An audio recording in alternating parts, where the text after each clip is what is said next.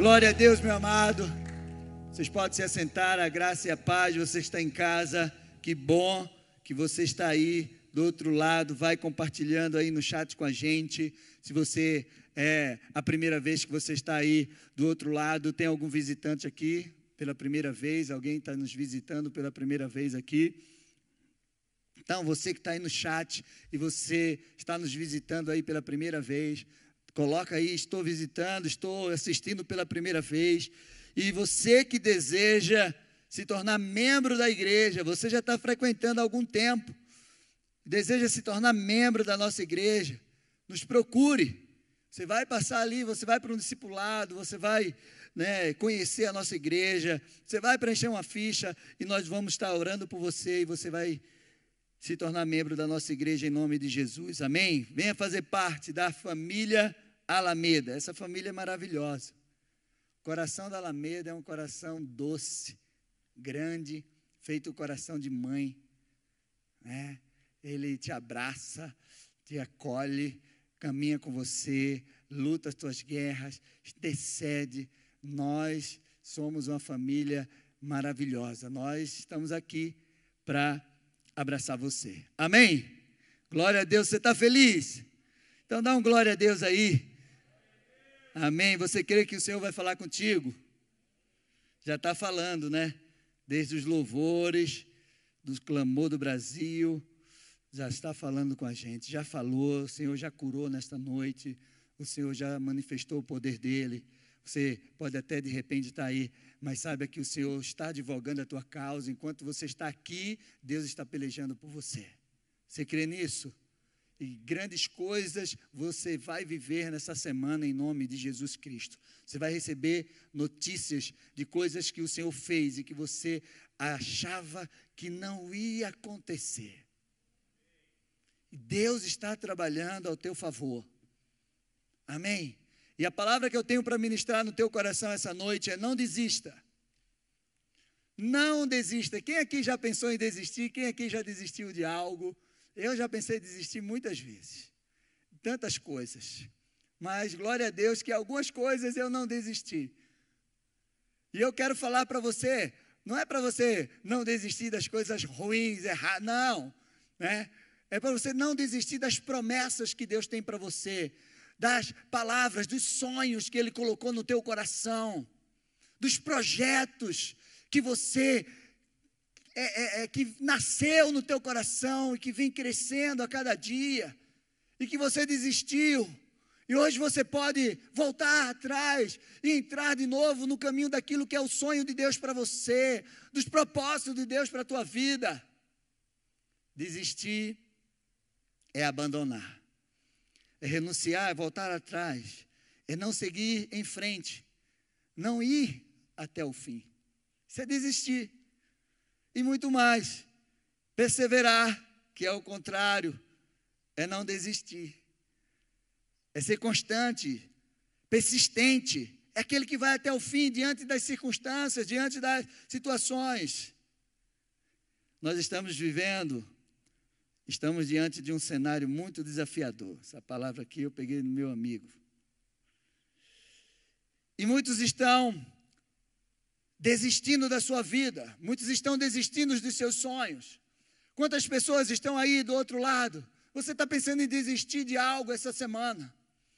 Muitos já desistiram da sua vida, da sua família, da sua vida profissional, dos seus sonhos, objetivos, do propósito de Deus, de ministérios, muitos já desistiram do seu chamado. E essa atitude de desistir não é de hoje. A gente olha a história da palavra de Deus, história de muitos. Só que a cada tempo as pessoas estão desistindo mais fáceis. Elas parece que o poder de resistência está ficando menor. E elas estão desistindo mais rápido.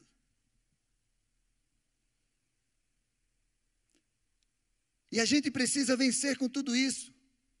Muitos acham que, diante de tanta desgraça no mundo, numa visão apocalíptica, que, ah, olha, é, não devemos, é, devemos ficar conformados.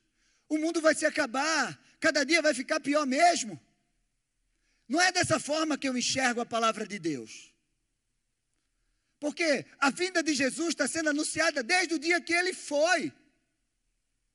Há mais de dois mil anos atrás. Só que cada dia parece que está, claro que está ficando mais perto. Eu gosto muito daquilo que Lutero falou. Se eu souber que o mundo vai acabar amanhã, mesmo assim eu vou plantar uma árvore. Então, hoje as pessoas estão muito conformadas e eu não consigo enxergar a palavra de Deus dessa forma. Jesus disse: No mundo vocês vão passar por aflições, mas tendo bom ânimo, porque eu venci o mundo. Mas ele também disse assim: assim na terra como no céu. Nós temos que viver na terra, trazer o céu para a terra. Não é ficar só pensando no céu. Deixa para você pensar no céu quando você for levado para lá. Nós temos ó, a, a, a direção de Deus para trazer o céu para a terra. E o Evangelho de Jesus, ele veio nos livrar ele veio nos livrar da miséria, da enfermidade, da maldição. E ele veio nos trazer uma vida abundante. E nós precisamos entender isso. Paulo disse: Não se conformeis com esse mundo, mas transformai-o pela renovação da sua mente. E aí você vai experimentar uma vontade de Deus que é boa, perfeita, agradável. A vontade de Deus não tem miséria. Não é uma vontade miserável, caótica, destrutiva. A vontade de Deus que a Bíblia nos aponta é boa, perfeita e agradável, mesmo em meio de lutas, mesmo em meio de desafios. Então a gente tem se conformado. Nós não podemos é, é, é, nos moldar, se conformar, entrar na forma que o mundo quer nos oferecer diante de tanta desgraça, diante de tantos desafios. Nós precisamos mudar a nossa mente em relação à nossa visão. Nós podemos sim mudar as circunstâncias que estão ao nosso redor, influenciar pessoas e transformar vidas. Nós podemos sim, pelo poder do Evangelho, pela nossa atitude, o nosso posicionamento, movido pelo poder do Espírito Santo de Deus que está em nós. Isso é uma realidade da palavra. Jesus, ele deu à igreja as chaves do reino. Dar-te-ei as chaves do reino. O que você ligar na terra, o que vocês ligarem na terra, será ligado no céu. Você é a igreja. Aonde você for, você é a igreja de Cristo. Você que está em casa, você é a igreja de Cristo. Ele te deu as chaves do reino para você ligar e desligar. O que devemos desligar? O que está acontecendo ao nosso redor que precisa ser desligado? E o que está acontecendo ao nosso redor que precisa ser ligado? A autoridade está sobre nós, a autoridade está em nós. Para que a gente possa não se conformar a gente se conforma, a gente reclama dos governos que estão aí, dos juízos, dos ministros, nós reclamamos de tantas coisas, das universidades que têm professores e diretores que ensinam coisas totalmente ao contrário daquilo que é a palavra de Deus. Mas isso nos foi dado o poder para mudar tudo isso. Não adianta a gente não só nos conformar. A gente precisa ocupar esses lugares. E a gente não pode pensar, não, mas o mundo vai se acabar e a gente tem que. Não! A gente pode mudar isso. Se nós não estamos nos conformando, nós precisamos de homens de Deus nos governos da terra. E você pode ser um deles. Você, se você tivesse pensado ah, isso há 30 anos atrás, e dissesse: Não, eu vou ser um político, eu vou ser um diretor de uma empresa, eu vou ser um diretor de uma escola, eu vou estudar para ser um professor universitário. Porque lá na frente eu vou mudar histórias. E nós hoje podemos fazer isso também. Nós podemos ensinar os jovens para que eles cheguem lá, porque é isso que nós precisamos fazer. Quando Daniel chegou na Babilônia, ele mudou a história daquele lugar. Ele foi colocado como um dos presidentes. E por que a gente fica coado? Porque a gente reclama da mídia. Mas cadê os diretores? Cadê os, os jornalistas? Os repórteres, homens e mulheres de Deus que vão dar notícia naquilo que é a verdade? Porque nós entregamos, nós nos conformamos. As universidades do Brasil, elas foram, elas foram, elas iniciaram com um conceito cristão, foram os cristãos. E por que hoje a gente entregou tudo isso? Lutero foi um homem que revolucionou, reformou. A casa dele era uma escola. Nós precisamos ter essa visão. Essa é a verdade. E a cada tempo nós estamos recuando e nós precisamos avançar. Se você está inconformado, quando nós nos inconformamos com algo, é porque aquilo nós podemos fazer alguma coisa. Eu tenho esse sonho de treinar os nossos jovens para ocupar os lugares de destaque de governo da nossa cidade. Se nós reclamamos dele, nós precisamos de alguém que tome o lugar deles e que faça muito melhor, de acordo com aquilo que é a vontade de Deus, assim na terra, como é no céu. Estou falando bobagem aqui, gente? Não adianta. A gente ora, mas a gente tem que tomar atitudes, ações que vai mudar isso. Se a gente tivesse pensado nisso há muito tempo atrás, nós não estaríamos com a política dessa, universidades dessa forma. Não estaríamos. Estaríamos homens e mulheres de Deus lá, fazendo a diferença. Mas a gente ainda pode fazer alguma coisa. Ainda há esperança para o Brasil, ainda há esperança para a nação, ainda há esperança, sim, para este mundo. Eu tenho que crer nessa esperança. Mesmo que Jesus voltasse amanhã, que a gente não sabe, mas eu tenho que fazer algo hoje.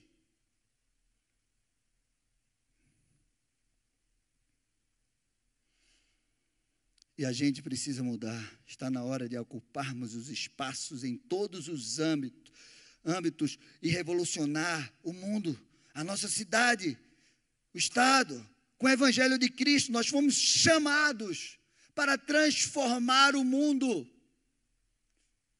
Eu queria que a gente pudesse escutar aquilo que tem lá em Atos 17, 6, clamando: Estes que têm transtornado o mundo chegaram até aqui. Será se um dia nós vamos escutar isso? Esses que têm abalado as estruturas movido pelo poder do Espírito Santo, chegaram até aqui.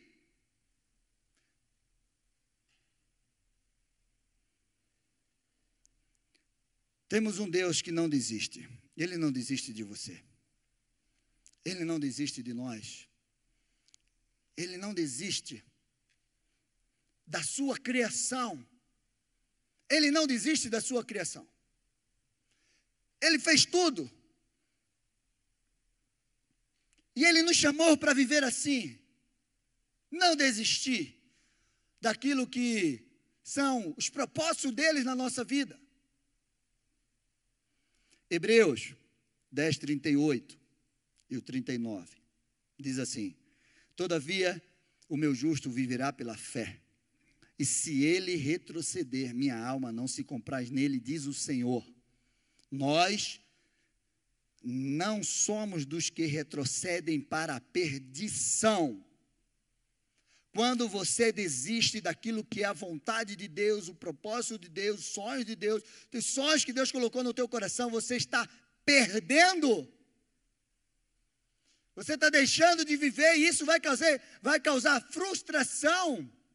Isso vai causar para você algo que você vai trazer um arrependimento porque você vai ver o que você poderia ter feito, onde você poderia ter chegado, e você desistiu. Lá em 2 Coríntios 11, a partir do verso 23, o apóstolo Paulo ele dá um resumo daquilo que foi a sua vida, o seu sofrimento. E ele diz: três vezes fui açoitado com vara, uma vez fui apedrejado, três vezes naufraguei, fiquei uma noite e um dia boiando em alto mar, em viagem muitas vezes, em perigos de rios, em perigos de assaltantes, em perigos entre os patrícios, em perigos entre os gentios, e em perigos na cidade, em perigos no deserto, em perigo no mar, em perigo entre os falsos irmãos, em trabalhos, fadigas, em vigílias, muitas vezes, em fome, em sede, em jejum, muitas vezes, frio, nudez, além de todas as coisas exteriores, ainda me pesa sobre mim diariamente a preocupação com todas as igrejas. E aí ele vai falando, e ele acaba aqui falando que ele chegou a, a ser tirado de uma cidade de um cesto, para ele não ser morto. Mas, quando Paulo está no final da sua vida, ele escreve: Combati o bom combate, acabei a carreira e guardei a fé. Eu estou pronto para ser derramado como uma oferta de libação, porque eu completei. Eu cumpri a minha missão. Foi a mesma coisa que Jesus falou lá, em, lá na cruz: está consumado. Eu cumpri. Para o judeu, ele tem um princípio que, para você ser bom, né, quando você diz assim, mestre, diz que você é bom, ele diz, bom é Deus, porque Jesus ainda não tinha completado a missão. Para o judeu, bom é aquele que chega até o final e completa a missão. Isso é um princípio judaico. E nós precisamos ter esse princípio no nosso coração. Se eu fosse resumir esse texto, de Paulo, eu diria: nós não fomos chamados para desistir, voltar atrás, pois desistir nos faz perder o que Deus reservou para nós. Ou seja, continue em frente, firme no propósito do Senhor. Existe recompensa para quem segue em frente. Mas o que leva uma pessoa a desistir? Por que você já desistiu de algo? Se há uns, há uns, uns oito anos atrás, se eu tivesse desistido de estar aqui, eu não estaria aqui. Porque eu creio que uns oito anos atrás, quando eu cheguei na Alameda, depois de uns um ano e pouquinho, né, já fazem mais de dez anos que eu estou aqui, e eu tinha vindo de outra igreja e eu tive que começar tudo de novo.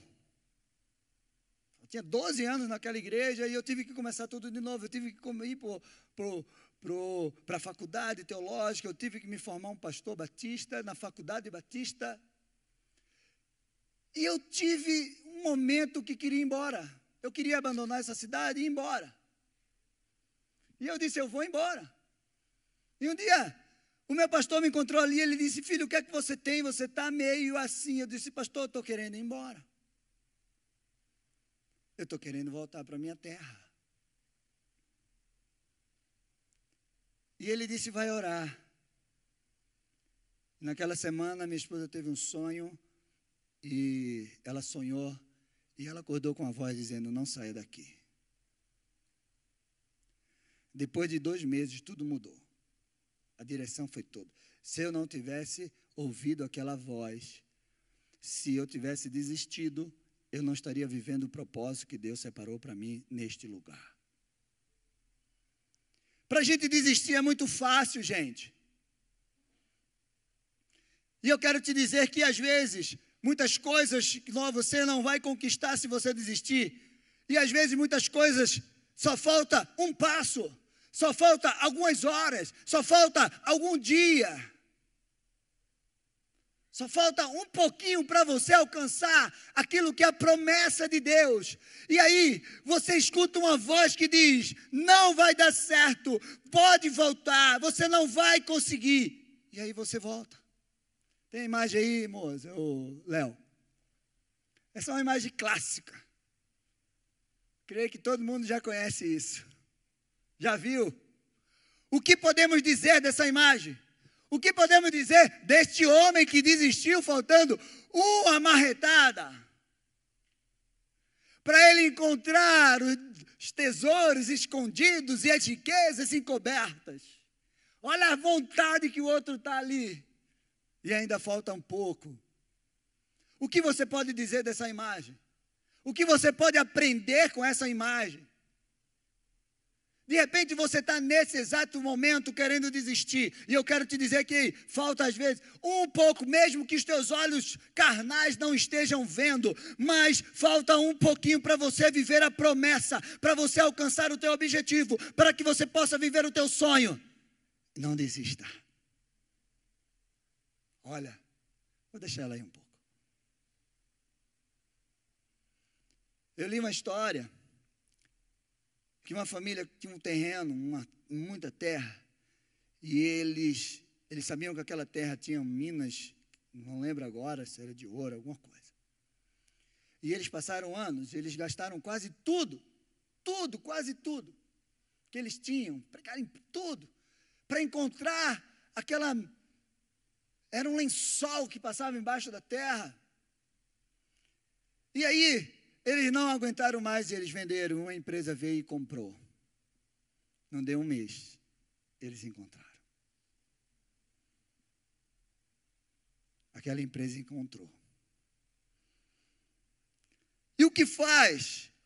O que pode fazer você desistir da tua vida, dos teus sonhos, da tua família, da tua profissão, do teu ministério, do propósito que Deus estabeleceu para a tua vida? Eu coloquei aqui algumas coisas. A primeira coisa que eu coloquei foi o medo. O medo de enfrentar, creio que o novo, o medo de se decepcionar, o medo de, de paralisar, mas Deus não nos deu um espírito de medo. Deus nos deu um espírito de amor, de poder, de moderação. Está lá em 2 Timóteo. O medo e a incredulidade são os maiores inimigos da promessa de Deus. Não foram os gigantes que mataram aqueles homens no deserto. Não foram.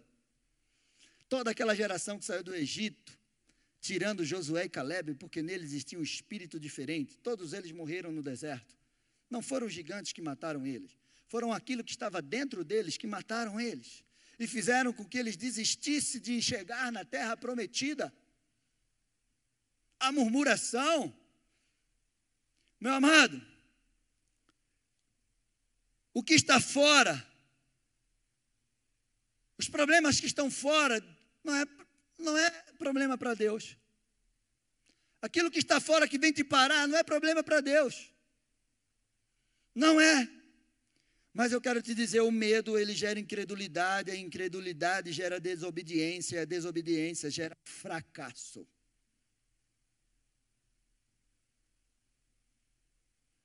Se você pudesse escutar o coração do inimigo,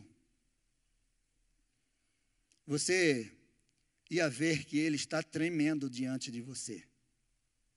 Se você que pudesse escutar o coração do inimigo agora, diante de você, diante daquilo que é o teu Deus, diante daquilo que é o poder de Deus sobre a tua vida, você iria escutar que ele está tremendo para que você chegar para que você chegue até a promessa. Quer que eu te prove isso? Josué 2, 8 e 9 diz assim: quando os espias estiveram lá na casa de Raabe, diz assim: antes que os espias se deitassem, Raabe foi aonde eles estavam no terraço e lhe disse: Bem sei que o Senhor deu a esta esta terra a vocês, e que o pavor que vocês estão causando caiu sobre nós. E que todos os moradores da terra estão se derretendo de medo. Meu amado, não é você que tem que ter medo, é o inimigo que tem que ter medo de você. É o inimigo que tem que ter medo daquilo que está em você, porque aquilo que está em você é maior do que aquilo que está no mundo.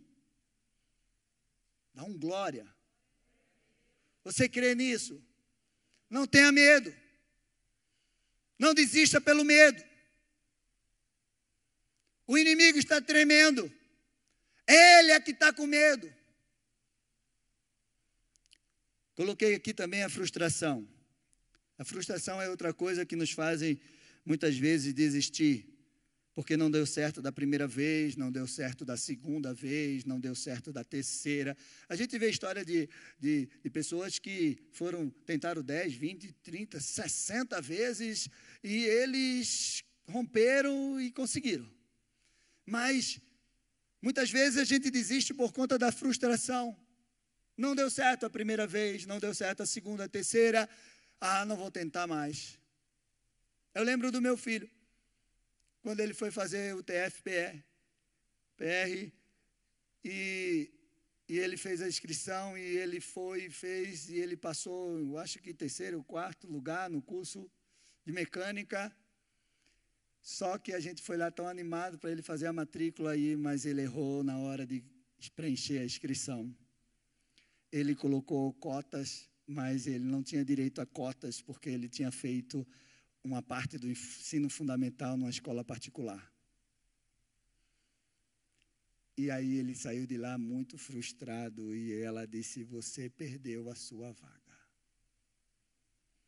E eu disse para ele: Não tem problema, filho, o ano que vem você vai fazer de novo e você vai passar. Não quero mais. Você vai. Não quero. Então vamos orar. A gente orou, ele fez de novo. E, e não foi só fazer, porque não iria mais existir aquele vestibular. Era o último, o ensino técnico. Mas abriu-se, ele fez e ele passou de novo numa boa colocação. Mas ele queria desistir. E sempre que eu passava por lá, nessa época, eu orava, levantava a mão e profetizava Gente, é assim que a gente tem que viver, a gente não pode. A palavra de Deus diz lá em Provérbios 24: se o justo cair sete vezes, sete vezes ele vai, o Senhor vai levantar ele. Setenta vezes o Senhor vai levantar. Salmos 34 diz que muitas são as aflições do justo, mas o Senhor de todas os livra. Jó 4, 18, 19 diz: Porque ele faz a ferida e ele mesmo ata. Ele fere com a sua mão e as cura. Seis, de seis angústias te livra, livrará, e na sétima o mal não te tocará. Não desista por conta das frustrações que você teve até hoje. Outra coisa que muitos estão desistindo porque se acham incapazes mas a palavra de Deus lá em 1 Coríntios diz que Deus escolhe as coisas loucas, as coisas que não são, para confundir as que são. De repente você quer desistir porque você não se acha capaz de ir adiante, de assumir, de viver, de romper com as barreiras. Eu quero te dizer, foi Deus que te chamou. E é Ele que te capacita. É Ele que te dá a direção, a força do Espírito Santo dele sobre você. Claro que você tem que fazer a tua parte. Se é para estudar, estude. Se é para se preparar, se prepare.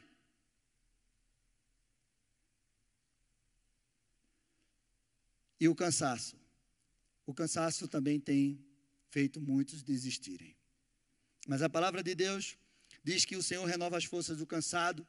Lá em Isaías Isaías, e daqueles que não têm vigor, fazendo com que eles corram como uma corça, que eles voem como águias. Você está cansado? Vai buscar renovo no Senhor. Mas não basta você só não desistir. Você precisa realizar, fazer tudo o que é preciso, tudo que você que for preciso para que você viva aquilo que Deus tem para você. Não é só você chegar e dizer, eu não vou desistir, e pronto, não, você tem que ir, você tem que fazer a tua parte. Quando Caleb disse, eu não vou desistir da promessa, eu passei 40 anos rodando nesse deserto e olhando para o monte que eu quero, mas eu vou lá com a força que eu tenho hoje, é a, que eu saí lá do Egito, é a mesma força que eu tenho hoje depois de 40 anos. E eu vou tirar aquele gigante de lá. Você precisa fazer isso. Não é só dizer que não vai desistir, você tem que agir você tem que fazer. Você precisa insistir diante de algumas circunstâncias. Tem situações que a gente precisa insistir. E eu coloquei algumas circunstâncias aqui. E a primeira é que você precisa insistir diante do fracasso. Lá em João 21, 3 e 6, creio que todos conhecem a pesca maravilhosa. Jesus estava lá, tinha morrido. E os apóstolos, Pedro, olha, vamos, vamos voltar a pescar. Porque o nosso mestre morreu, acabou, não tem o que fazer, vamos voltar a fazer daquilo que ele nos tirou. E eles foram. Mas eles passaram a noite toda, a noite toda eles não pegaram nada. Nada. Deixa eu te dizer uma coisa. Às vezes, a maior frustração vai acontecer na tua vida naquilo que você é bom. Naquilo que você é bom, que você faz bem e não dá certo. E você fracassa naquilo que você é bom. Como eu posso fracassar nisso que eu sou tão bom? Aonde o inimigo vai trabalhar? Porque se for algo que você não é tão bom, e você fracassar, aí não vem tanto peso assim, mas algo que você sabe, que você é habilidoso, que você tem conhecimento daquilo, e aí você fracassa. Aí o inimigo coloca um sentimento de desistência. Foi o que aconteceu com Pedro, estava lá. Imagina, ele era bom naquilo aí, de repente Jesus chega e diz assim: Olha, me dá um peixe aí. Ah, lança a rede do lado direito. Ele disse: Senhor, eu passei a noite toda aqui pescando, não peguei nem uma piaba. E agora você chega e manda eu lançar. Meu amado, a palavra de Deus é a maior garantia que você tem. A palavra de Deus é aquilo que te norteia, aquilo que te garante. Se você andar na direção da palavra de Deus, não tem como dar errado. Porque a palavra de Deus é aquilo que rompe as barreiras. Ele disse: Senhor, eu passei a noite toda aqui sem pegar nada, mas sobre a tua palavra eu vou lançar a rede. Na direção da tua palavra eu vou pegar, eu vou lançar essa rede.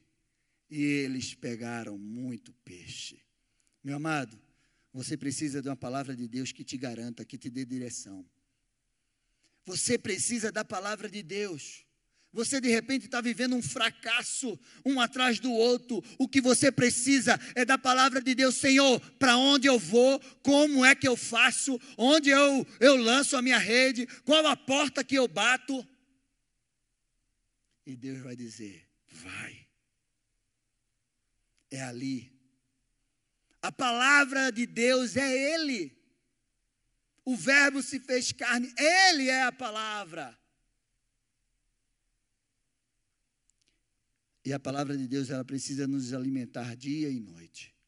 Nem só de pão viverá o homem, mas de toda a palavra que sai da boca de Deus. Meu amado, você está sem direção hoje? Busca uma palavra dele para a tua vida. E ele vai te mostrar o caminho e como você vai fazer. Deus é um Deus de detalhe. Ele mostra o caminho, ele dá, ele diz como você vai fazer. Ele arquitetou toda essa terra, gente. Ele é o arquiteto do mundo. Com uma palavra, ele transformou o caos. Uma, eu, eu já falei isso aqui várias vezes. Uma palavra vale mais do que uma mala de dinheiro. Jacó saiu da sua casa com uma palavra. O pai dele botou a mão na cabeça dele e disse: Eu te abençoo, você vai ser próspero, você vai ser fecundo, você vai, vai a, a, o, o ovário do céu vai ser derramado sobre a tua vida, você vai ser pai de nações. E Jacó foi, fugido do irmão. Jacó trabalhou 14 anos de graça e ele se tornou um homem poderoso. E ele foi pai da nação de Israel. Mas aí o filho pródigo saiu de casa com uma mala, uma mala cheia de dinheiro. Sem a palavra do pai. A palavra do pai era: não vá, meu filho. Você vai fazer o que com esse dinheiro lá fora? Sua herança. Eu vou gastar com tudo que eu quiser. Voltou sem dinheiro, comendo comida de porco, como um escravo. Uma palavra vale mais do que uma mala de dinheiro. Uma palavra de Deus sobre a tua vida. Segundo lugar, insista quando entulhares teus poços. Eu até ministrei sobre Isaac aqui esses dias. E Isaac não precisava cavar aqueles poços. A palavra de Deus diz que ele já estava riquíssimo, poderoso, mas ele quis cavar os poços. Achar água no deserto é algo muito precioso, e ele foi cavar, cavar os poços que, do seu, de, que seu pai tinha feito, que entulharam, e ele cavou aqueles poços e ele achou água. Mas entulhava, ele cavou o primeiro, entulharam, cavou o segundo, entulharam, o terceiro, não entulharam mais. Meu irmão, qual é o poço da tua vida que entulharam e você deixou entulhado? Sonhos, projetos, ministério, vida profissional, qual poço da tua vida que entulharam? E que está entulhado até hoje, você não foi tirar os entulhos ou foi cavar outro poço. Você parou no primeiro entulho que lançaram em você.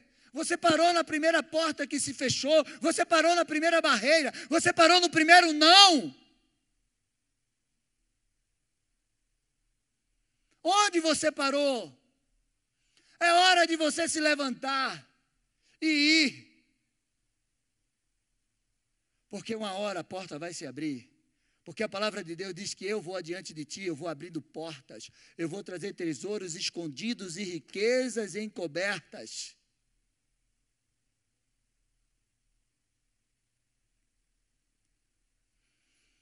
Isaac chegou no lugar chamado Reobote, que significa espaços largos onde se pode se mover livremente.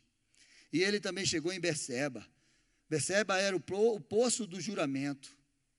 E lá naquele lugar o Senhor apareceu para ele e disse: A promessa que eu fiz a teu pai, a promessa que eu fiz, lá, está lá em Gênesis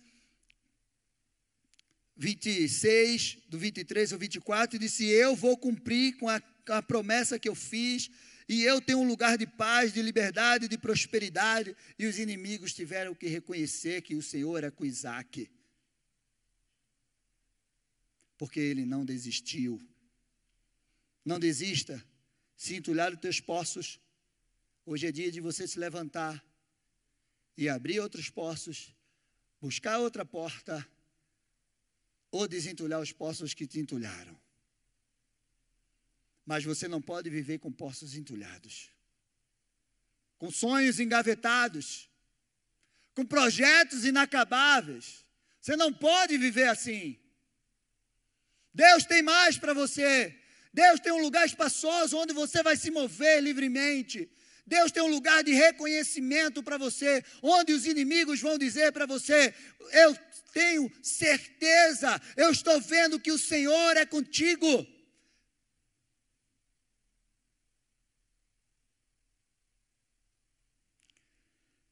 Em terceiro e último lugar, você não pode parar diante das perseguições. Você já foi perseguido?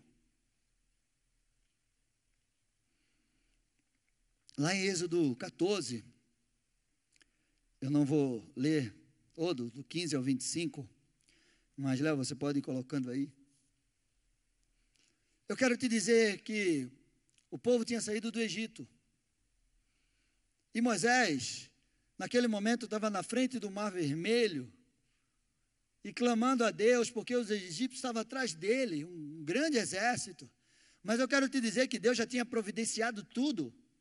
Desde o momento que ele saiu do Egito, Deus já tinha providenciado todo o livramento, todo o suprimento, tudo aquilo que era estratégia para levar eles e levarem ele para a terra prometida. Deus já tinha preparado tudo. A primeira coisa que você precisa entender diante da perseguição é que só aquele ditado: ninguém atira árvore em pedra que não tem fruto. Não é verdade? Meu amigo, ninguém persegue aquele que não tem nada para para tirar.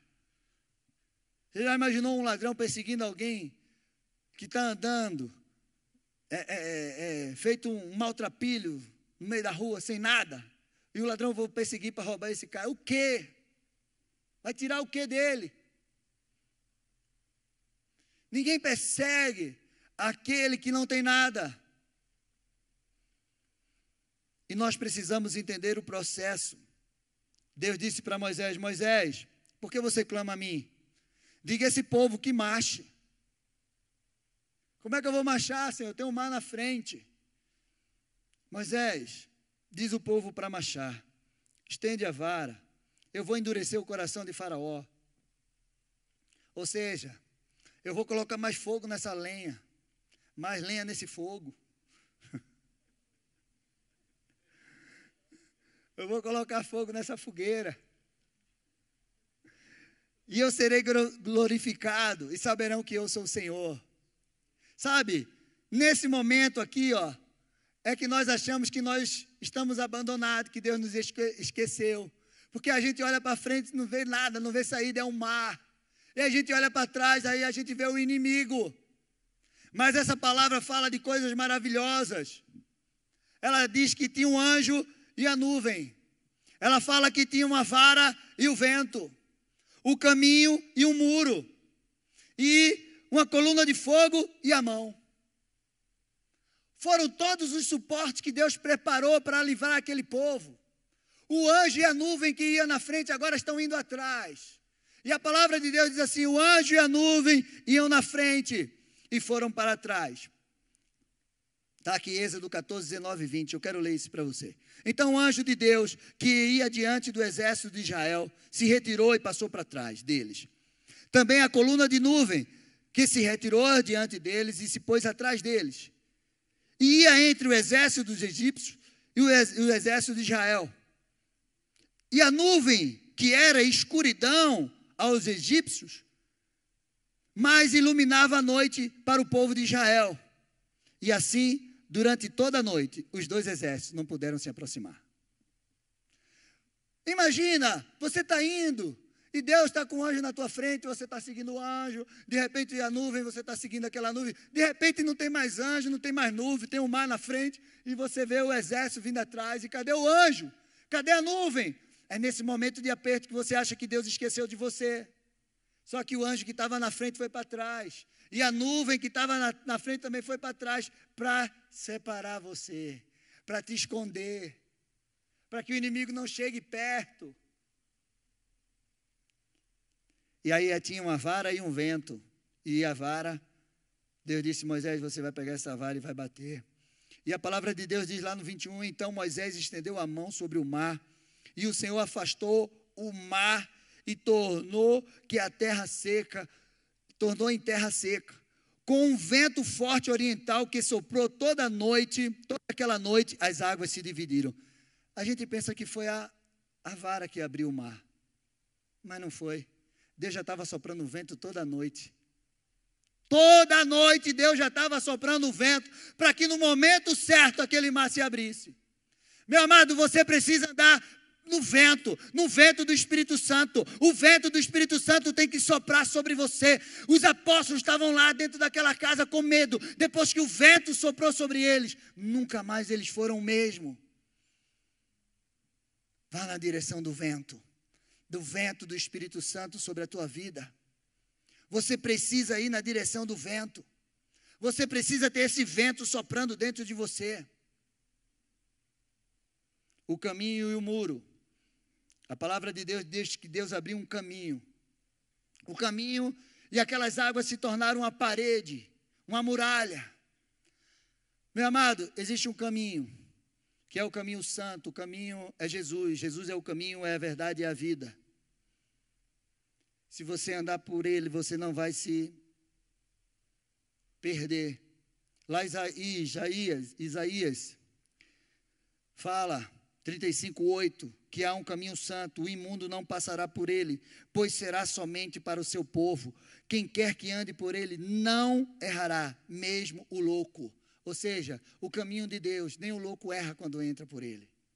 Mas esse caminho que Deus abre para a gente, esse caminho que é Jesus Cristo, ah, os egípcios não podiam passar por ele, porque quando esse caminho foi aberto e os egípcios foram passar, eles morreram.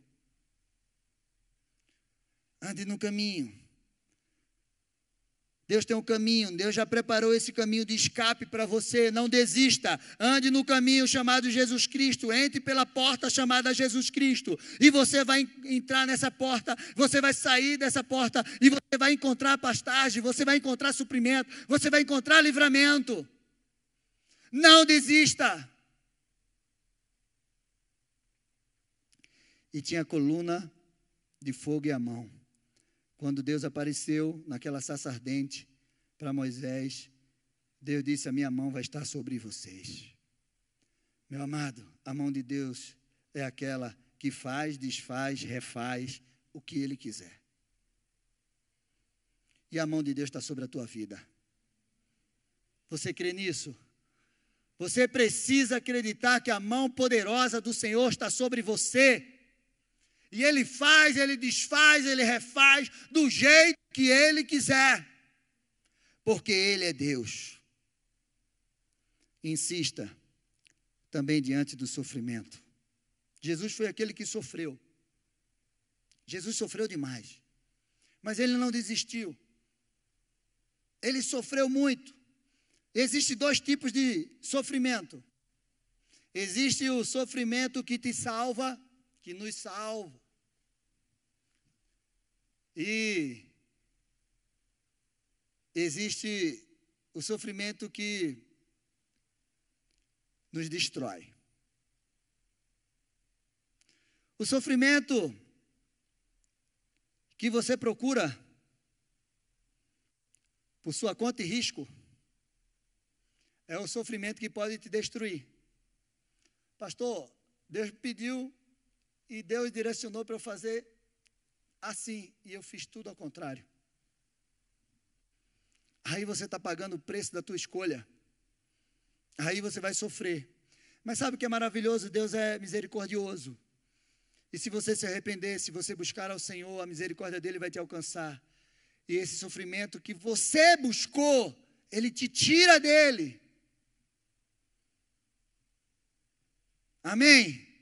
De repente você está sofrendo hoje pelas suas escolhas. Foi algo que você escolheu.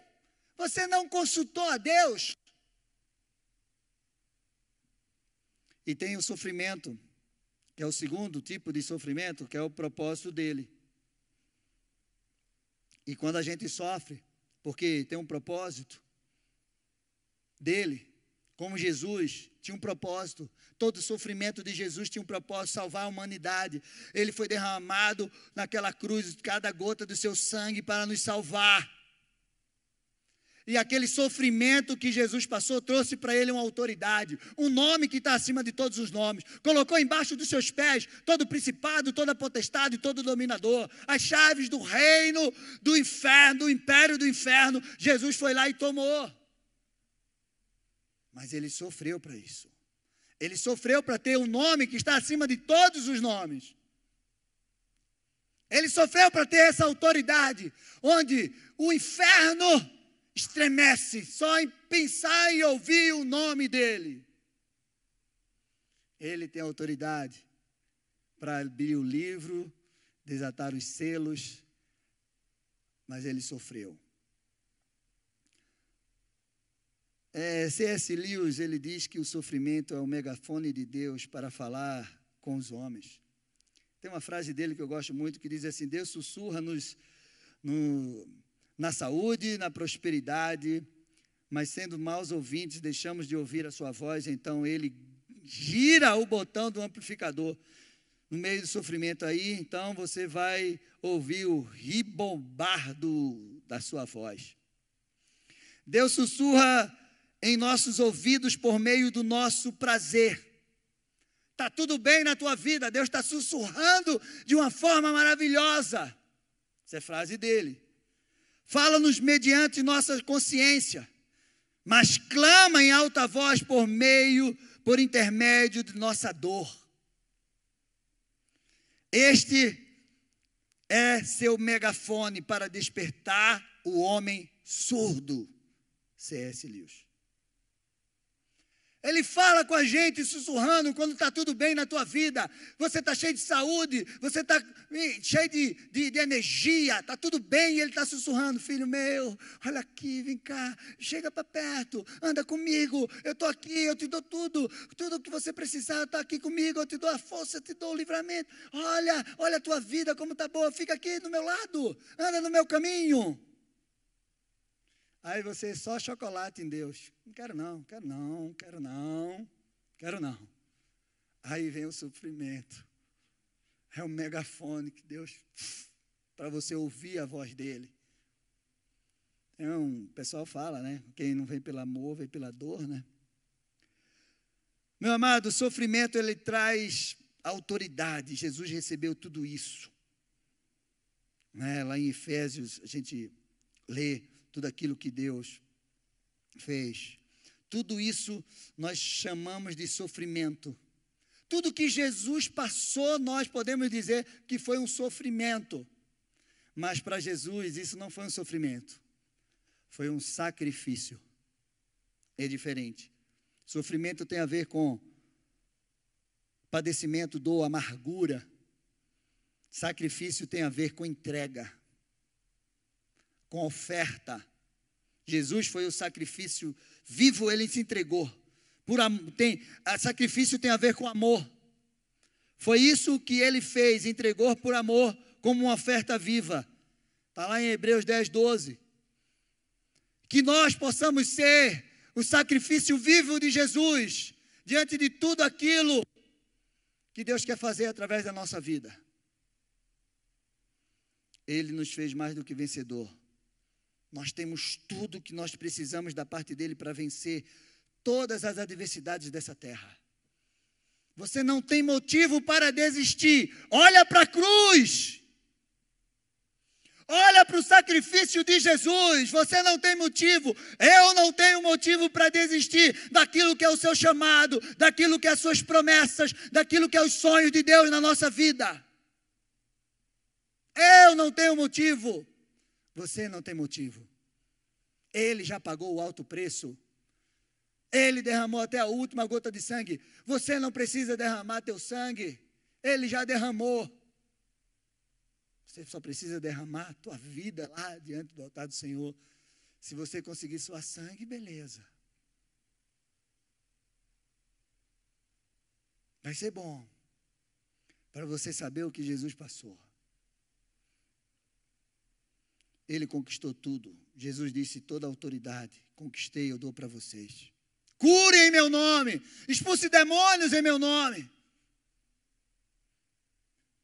Toda autoridade que eu recebi, eu derramo sobre vocês. Vão, pregue o evangelho. Faça a minha obra. Traga o céu para a terra. Não deixe que a terra leve, o, o, o, céu leve a terra. Não, traga o céu para a terra. Mude histórias, transforme vidas.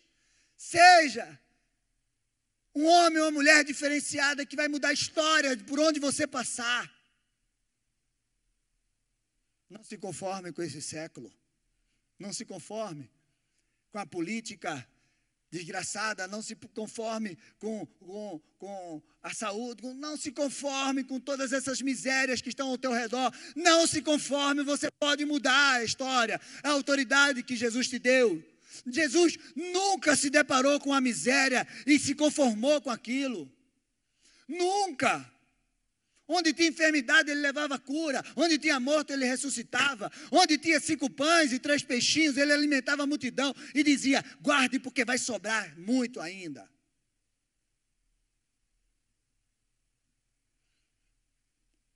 Aí a gente vai se conformar com a miséria. Não pode. Como não desistir, pastor? Jeremias 29, 11 diz assim: Eu sei o que eu eu é que sei os pensamentos que eu tenho a seu respeito, pensamentos de paz e não de mal, para te dar um futuro e uma esperança. Jeremias 29. Meu amado, você tem que ter os pensamentos de Cristo, você tem que andar nos pensamentos de Deus, que são mais altos do que os seus. E aí você não vai desistir. Se esse. Está ali, mas não. Se aquele homem tivesse ouvido a voz de Deus, Deus ia dizer: assim, mais uma, mais uma, mais uma. É que só aquela história do alpinista que caiu lá de cima e ficou pendurado. E ele ouviu uma voz dizendo: pula, larga a mão. Solta daí, ele disse, essa, essa voz é do capeta, ele quer que eu solte aqui. Estava tudo escuro, não dava para ele ver nada, aquela névoa, e ele ficou lá segurando, segurando, segurando. No outro dia foram achar ele lá, depois de um tempo. Ele estava lá preso e ninguém entendia nada, porque ele não se soltou, porque ele estava a poucos metros da terra. E ele morreu lá. Segundo Crônicas 15, 7 diz assim: Mas sejam fortes e não deixe que as suas mãos desfaleçam, porque a obra de vocês será recompensada. Meu amado, para você vencer, para você não desistir, você precisa ser forte. Diga ao fraco: Eu sou forte. É a força de Deus que se aperfeiçoa. Mas eu sou fraco, pastor. Eu tenho fraqueza. É aí onde Deus opera, porque a força dele se aperfeiçoa na tua fraqueza. Segundo Coríntios 4, 16 ao 18, diz assim: Por isso não desanimamos. Pelo contrário, mesmo que o nosso ser exterior se desgaste, o nosso ser interior se renova dia a dia, porque a nossa leve e momentânea tribulação produz para nós um eterno peso de glória, acima de toda comparação, na medida em que não olhamos para as coisas que se veem, porque as coisas que se veem, elas passam, mas olhem para as coisas que você não vê, porque essas são eternas. Essas são eternas. As coisas que nós estamos vendo, elas são temporais, elas vão passar. Mas as coisas de Deus, elas não passam. A palavra de Deus, ela não passa sobre a tua vida. Então, meu amado, você precisa não desanimar, não desanime. Não sei o que é que você está passando, mas não desanime. Gálatas 6, 9. Você precisa esperar o tempo certo da colheita e não nos cansemos de fazer o bem, porque no tempo certo faremos a colheita, se não desanimarmos. Meu amado, você está semeando, você está semeando, você está semeando e você está chorando, você não está vendo, mas eu quero dizer que toda semente que você coloca na direção de Deus, embaixo de uma palavra de Deus, tem uma colheita abundante sobre a tua vida. Pastor, eu estou fazendo tudo, eu estou jejuando, estou orando, eu estou fazendo meu devocional, eu estou andando em santidade, eu estou fazendo tudo certinho, pastor, e não está acontecendo nada. Calma. A palavra de Deus diz que porque no tempo certo, Deus é aquele que trabalha do tempo certo, do modo certo, Ele vai trazer a colheita para você. Não desanime, não desista. Romanos 12, 2. Tem esperança. Alegre-se na esperança. Sejam pacientes na tribulação e perseverem na oração. Ore. Estou orando tanto, pastor, ora mais. Mas, mas eu ore, ore, ore, ore, persevere na oração, porque uma hora os céus vão se abrir sobre você, meu amado. Os céus vão se abrir em nome de Jesus. Os levitas podem subir. Meu amado, esses dias eu. Faz um tempo que eu escutei uma história de um pastor, um pastor contando essa história num culto, que um professor chegou na sala de aula e ele disse assim: Moisés desistiu. E os alunos disseram: Não, Moisés não desistiu. Martin Luther King desistiu. E os alunos disseram: Não, Gandhi desistiu? Não. Eu acrescentei aqui: Josué e Caleb desistiram? Não. Elivelto Amoeto desistiu? E o que é que vocês me dizem? Eu nem sei quem é esse Elivelto Amoeto. Claro que você não vai saber porque ele desistiu. Você só não conhece ele porque ele desistiu e ele não entrou para a história. Lembra daquilo que nós lemos? Aquele que desiste, aquele que retrocede, perde. Fica de pé, igreja. Vamos louvar. E se de repente você está aí, querendo desistir, você que está aí em casa, coloca aí no chat: eu não vou desistir mais. Em nome de Jesus, eu vou viver as promessas de Deus. Coloca aí no chat. Você não foi chamado para desistir. Coloca a tua vida agora diante do altar do Senhor. Tudo nessa vida vai passar, meu amado, inclusive a dor e o sofrimento. Tente enxergar as coisas boas em meio às lutas. Como termina é que vai contar. Como termina é que vai contar na tua vida. Você não é o que você está passando hoje. Há uma grande diferença de ser e estar. Louva, louva ao Senhor para a gente orar. Diante dos desafios, das lutas, você tem duas escolhas. Você pode murmurar, desistir, xingar, reclamar, mas você pode também vencer e sair mais forte, mais maduro, movido pelo poder de Deus sobre a tua vida e conquistar aquilo que Deus separou para você. Senhor, abençoa o teu povo, move o teu espírito sobre cada um. Todos aqueles que estão pensando em desistir, que eles sejam reanimados, que eles recebam um, uma unção nova, um óleo fresco novo da tua unção, renovando, animando, direcionando, que eles recebam uma palavra de vida, uma palavra, Senhor Deus e Pai, que vem do teu trono dizendo: vai em frente, não desista, eu sou contigo, eu te ajudo, eu te sustento com a minha destra fiel, e você vai conseguir, em nome de Jesus, abençoa, Pai, os teus filhos, derrama da tua graça e do teu poder. Em nome de Jesus Cristo, que eles possam não desistir, para que eles possam viver cada uma das tuas promessas, em nome de Jesus. Amém. Glória a Deus, que Deus abençoe. Aplauda ao Senhor. Você que está em casa, uma semana de vitória, em nome de Jesus. Você pode continuar louvando.